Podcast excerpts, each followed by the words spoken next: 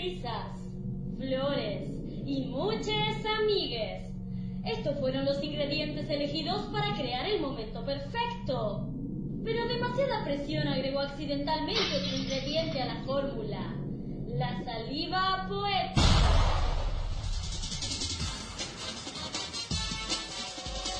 Vale más que sobre que no que falte. Un caracol segrega y una nube aspira. Tengo miedo de esta tierra ajena, agresiva.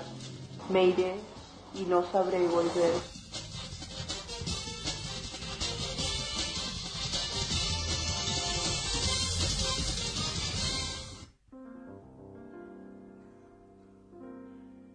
Bocelli, Ahora.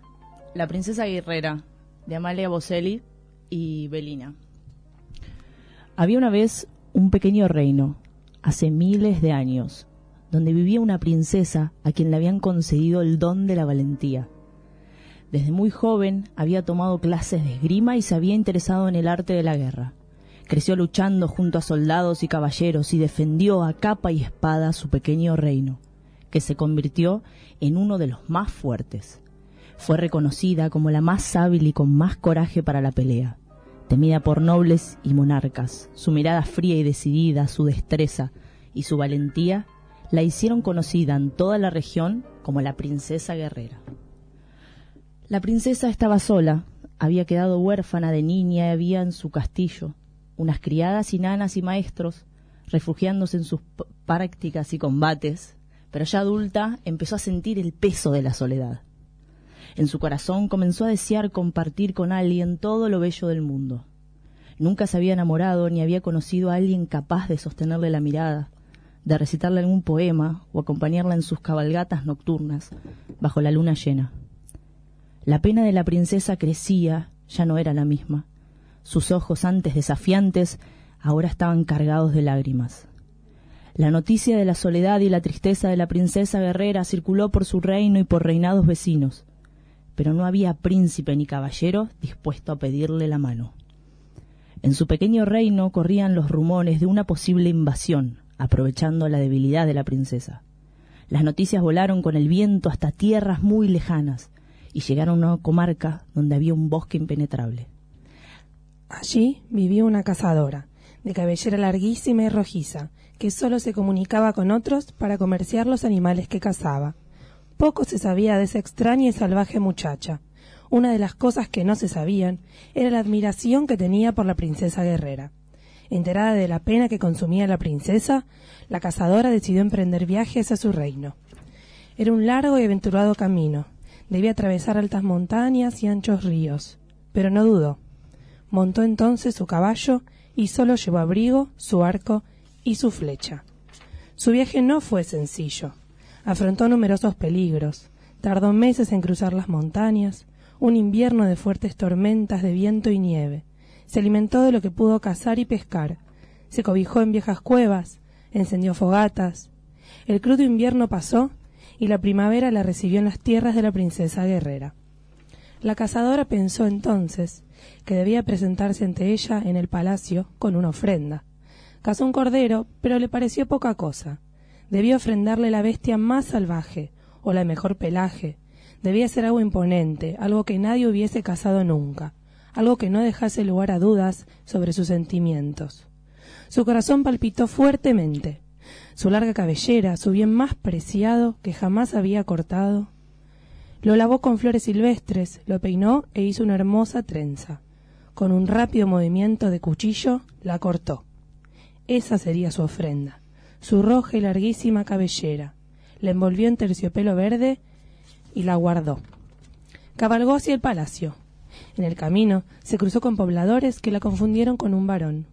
Una vez en el castillo se presentó ante la princesa. Haciendo una reverencia, puso a los pies del trono el cordero y sacó de entre sus ropas el terciopelo y se lo entregó. Sobre el verde paño descansaba una larga y preciosa trenza roja, adornada con una cinta dorada. El corazón de la princesa latía alocado. Apenas la vio entrar, se enamoró. No le importó que fuese una mujer, siempre seguía la voz de su corazón. Se miraron a los ojos y la princesa guerrera supo entonces que había encontrado a su cazadora. Y como en los cuentos de princesas, hubo una gran fiesta. Todos fueron invitados a la celebración. No faltaron la música, la danza ni la comida. Juntas formaron una familia y criaron a los niños y niñas huérfanos. Por supuesto, el pequeño reino fue el más fuerte. Allí reinaban las dos mujeres más valientes de toda la tierra medieval. Bueno, hola chicas, ¿qué tal? ¿Cómo están? Hola, ¿cómo va? Ellas, ¿cómo se llaman? Digan sus nombres. Bueno, yo soy Lu. Yo soy Maya. Hola chicas. Eh, ¿qué, ¿Qué vinieron a narrarnos? ¿Qué nos acabaron de narrar? Si nos pueden contar un poco. Eh, bueno, leímos eh, La princesa guerrera, eh, de, editado por Muchas Nueces. Eh, Muchas Nueces es una editorial que nos gusta mucho porque trabaja con textos súper interesantes. Eh, por ejemplo, uno, uno de los libros que salió hace unos años, que es bastante reciente y tuvo mucho éxito, es Crianzas, que es una recopilación de relatos de Susie Shock durante su programa Ah, radial en la cooperativa de la vaca. Y bueno, ese como muchos libros, digamos, están muy lindos. Súper, Muchas ¿se, se, compra en cualquier lado o sí, en cualquier se librería? consigue Genial. bastante este libro, Sí. sí. Genial. Por Está suerte. Súper Sí.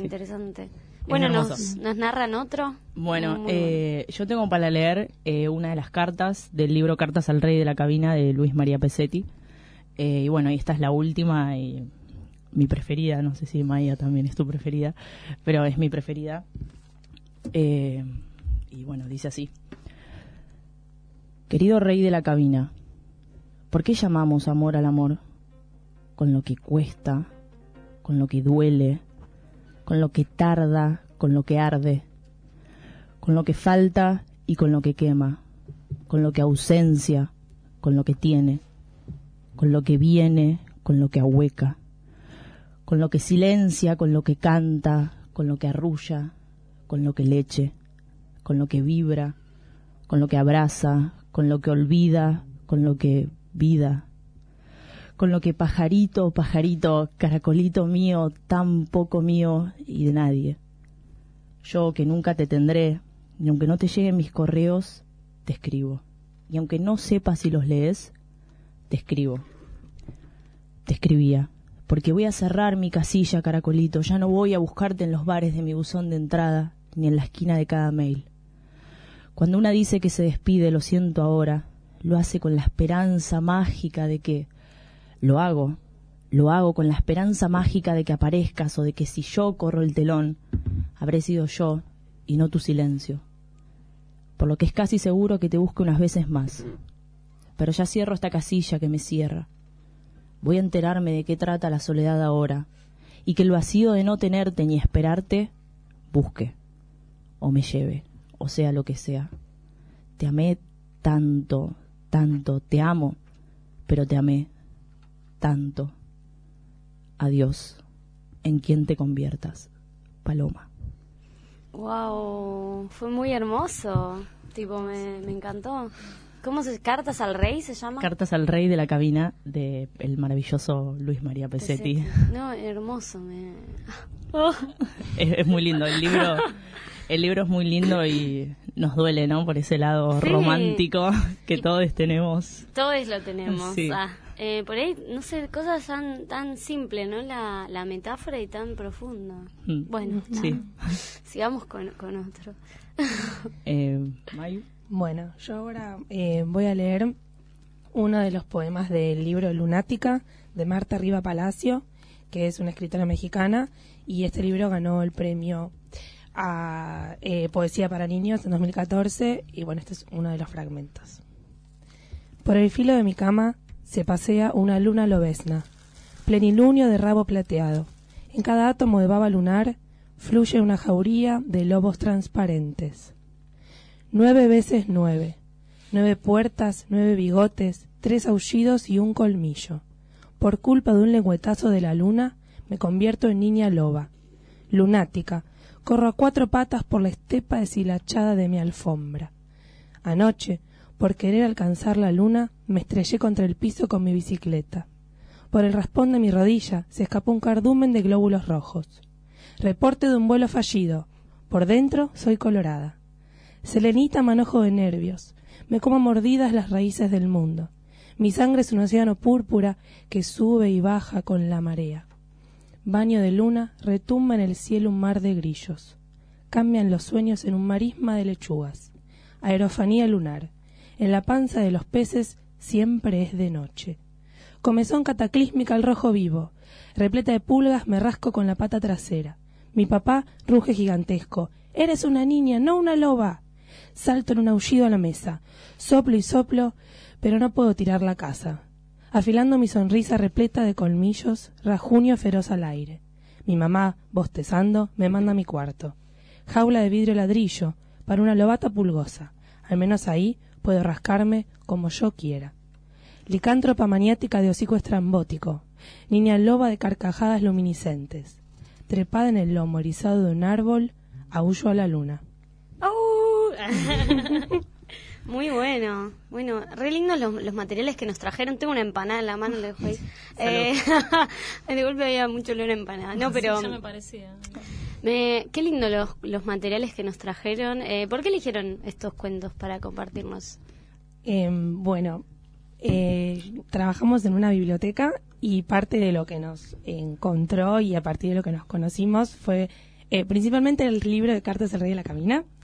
Em, para mí es- ese libro de Luis María Pesetti eh, te invita a navegar en un mar de sensaciones y emociones de, bueno, el amor, desamor eh, que le pasa a una, una chica adolescente que es un enamorado de su hombre de bastantes más años que ella que, bueno, la visita y, y se conocen, pero él se va a vivir a lo alto de la grúa, de un, en una cabina de Que una se, grúa. se borra, Wow. ¿no? Como quien Se borró, Sí. claro. Y bueno, son las cartas que van y vienen y, y conocemos su historia a partir de las que ella escribe. No sabemos las respuestas de él, eso no, no nos dan a conocer. Eh, y bueno, la princesa guerrera somos fans, no sé. Sí, no, estaba buenísimo. Sí. Eh, bueno, también a esto yo estoy armando una colección de ESI o ya está armada o nunca se va a dejar de armar. eh, para trabajar la ESI en el aula y en la vida. Y estos son textos eh, súper ideales. Sí. Lunática es como una metáfora de, ¿no? Como de la vida. eh, fe- no sé si decir femenina, me da como miedo decir eso. sí, no, es como, es Sí. verdad. Pero es un poco como, más me parece, ¿no? Como lo, lo que atraviesa una niña que pasa a ser adolescente y de pronto, bueno, todo este vínculo que, que yo creo que existe un montón con la luna, con el la manada, con el ser loba, Sí. el cuerpo que, digamos, estamos hech- hechas de sangre y a la vez, bueno, todo lo que nos pasa, ¿no? Y dice me voy a mi cuarto donde me puedo rascar como quiero algo así esa metáfora está muy buena Está bueno también ese libro como el pasaje entre que uno es niña y juega y que vas creciendo y por ahí vas dejando ciertos juegos de lado, pero esos juegos están en nosotros, ¿no? En, en todo y solo que se va transformando. Por ahí uno crece y va dejando de lado como ciertas pulsiones o cosas. Yo veía esta nena que estaba en la casa y grunía y como el mundo imaginario que uno tiene tan... ¿Qué es lo que vivís cuando sos pequeño y de grande? Como que decís, ¿dónde quedó eso? hay que buscarlo hay que buscarlo Hay que buscarlo siempre. porque está, búsquenlo. Ah, en Google no, no lo van a encontrar. En Instagram, demasiada presión. No, algo muy interesante eh, con el texto de la princesa guerrera es cómo las, las narraciones que uno nos leen de chico nos van construyendo y cómo la palabra construye pensamientos sobre un otro. Sí. Eh, y me parece re interesante que haya textos que... y la princesa guerrera también es muy lindo porque bueno esta parte la omitimos por técnicas de narración pero eh, es una madre contándoselo a su hija y Ah. se lo va contando todo y bueno y también termina el cuento y están ahí ellas dos juntas unidas Claro. y es, es Es muy lindo también no visualmente también tiene unos dibujos muy Sí. lindos Yo va ahora intento hacer memoria y desde chica nunca tuve una historia de o dos hombres o dos mujeres Re. amándose, digo, Sí. siempre es, es heterosexual, el amor. Hay un libro muy hermoso que se llama Rey y Rey, eh, que bueno, es la historia así de también un, un rey que tiene que buscar pareja y aparece un día, vienen mujeres de todo tipo, estrambólicas, como quien Claro. dice, eh, y hasta que un día aparece otro rey y es hermoso. Y sale Sí. todo bien, por suerte. Ah, sí, ¿no? Está, está buenísimo. ¿Y ustedes tienen, eh, tienen Instagram o algo? ¿Hacen narraciones en algún lugar? Eh, bueno, yo trabajo todos los días en la biblioteca y ahí hacemos visitas guiadas y narro. Eh, ahí tuve la suerte de encontrarme con la narración y descubrir este mundo. Eh, y bueno, sí tengo mi Instagram personal, Calcañolú. ¿Cómo se escribe Eh, calcaño? Con G. Sí, con G exactamente.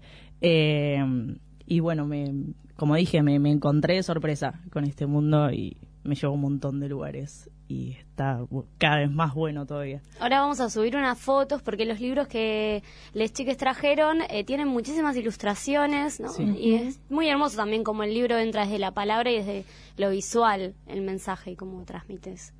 Sí, de hecho, eh, eso pensaba como, bueno, eh, qué lástima no poder mostrarles todas estas imágenes porque son muy protagonistas también. Como Claro. la edición, por ejemplo, Cartas al Rey, eh, es una edición como muy excepcional, ya no está más, y es muy, muy linda todos los dibujos que tiene. Ese lo quiero leer ya. Sí, la edición actual es muy fea la que están No. sacando. Es como, es, sí, hoja blanca, la letra negra, Sí. a lo clásico de, Claro. de la escuela, digamos, y es una lástima porque, bueno, eso.